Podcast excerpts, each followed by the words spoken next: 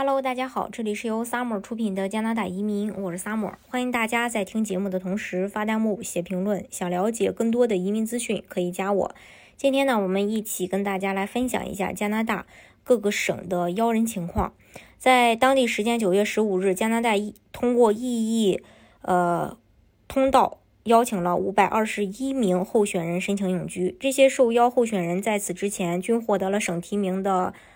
呃，这个通过函，此提名可以帮助他们在异议系统中得到六百分的加分，因而本次邀请的最低分数是七百三十二分。本次受邀候选人需要在六十天内递交完整的申请资料，而在两周前进行的 PNP 抽签中，移民局邀请了六百三十五名候选人，其中最低分是七百六十四分。当地时间二零二一年九月十四日，BC 省举行了两次拼皮抽签儿。其中一轮目标群体为技术工人和国际毕业生，共有三百六十五名候选人收到了邀请。本次抽签的最低分数因类别而异，具体抽签分数，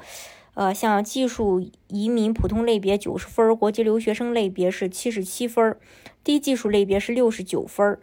呃，而。另一轮单独抽签的是因为 BC 省的 CRRS 系统中某些职业注册的人数过多，为了平衡本省劳动力市场的需求而举行的。抽签主要针对的是 NOC 零六二幺、零六三幺的目标候选人。此此轮的邀请共发出九十九份邀请，最低分数是一百零五分。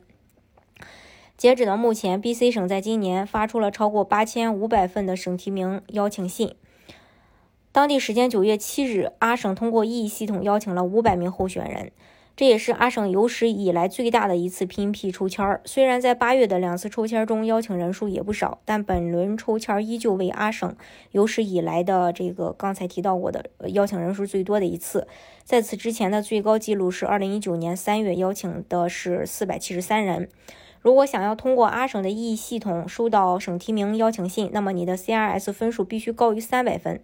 阿省曾在2020年的最后几个月里暂停过抽签儿，2021年恢复抽签后，目前该省已通过异议系统发出了4507份省提名邀请。阿省今年共发出了6250份省提名的邀请信。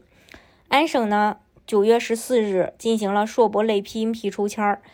呃，本次抽签共邀请了691名硕博移民候选人的申申请省提名，其中627名。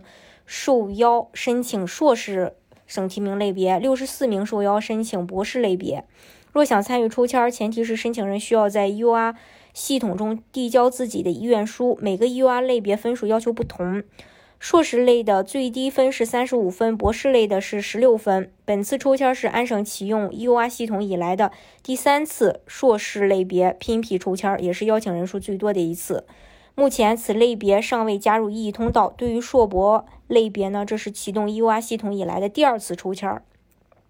从过往抽签结果来看，硕士研究生的邀请人数往往要多于博士类，分数要求也更高。这可能是两个项目的 U.R 系统注册人数差异导致的。根据加拿大移民统计局给出的数据可知，安省每年有数千名硕士研究生毕业，而博士生毕业生只有几百人。另外，父母和祖父母的担保计划会在今年九月二十日之后的两周内举行二零二一年的呃抽签儿。本次抽签预计邀请人数多达三万人，收到邀请的担保人最多有六十天的时间向移民局递交完整的担保申请。今年七月的时候，移民部长公布了完整的二零二一年父母和祖父母呃团聚的抽签信息。据此信息可知，只有在2020年10月至2020年11月期间向移民局递交了担保意愿表的担保人能够参与本轮抽签儿。这是因为从去年秋天开始，申请通道就已经打开，所有加拿大公民和符合条件的永久居民都可以通过填写在线表格向移民局表明自己要担保父母和祖父母的意愿。对于在呃这个计划当中受到担保的父母和祖父母，将获得加拿大永久居民的身份，并享受到相关的福利，比如免费的医保等等。满足条件后的父母与祖父母们还可以继续申请加拿大的公民身份。这是呃关于这一点。大家如果想具体的了解加拿大的移民政策的话呢，可以加我。